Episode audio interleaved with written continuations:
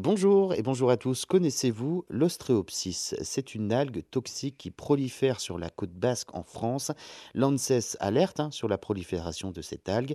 L'ostréopsis euh, peut entraîner l'apparition de légers symptômes grippaux et des troubles gastriques chez l'homme, mais ces symptômes euh, disparaissent généralement au bout de 24 à 48 heures. En revanche, les personnes hein, présentant euh, déjà des troubles respiratoires ou des problèmes de peau pourraient cependant voir leurs symptômes s'aggraver légèrement dans le temps.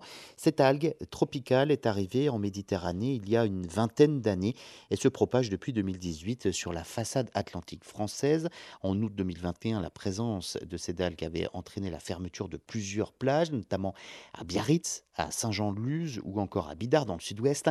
Ces micro-algues sont repérables notamment lorsqu'elles forment des flaques marrons à la surface de l'eau. Elles se développeraient particulièrement dans une eau euh, entre 16 à 30 degrés. Alors, cette étude présente des recommandations euh, par des euh, collectivités locales en cas de prolifération trop importante.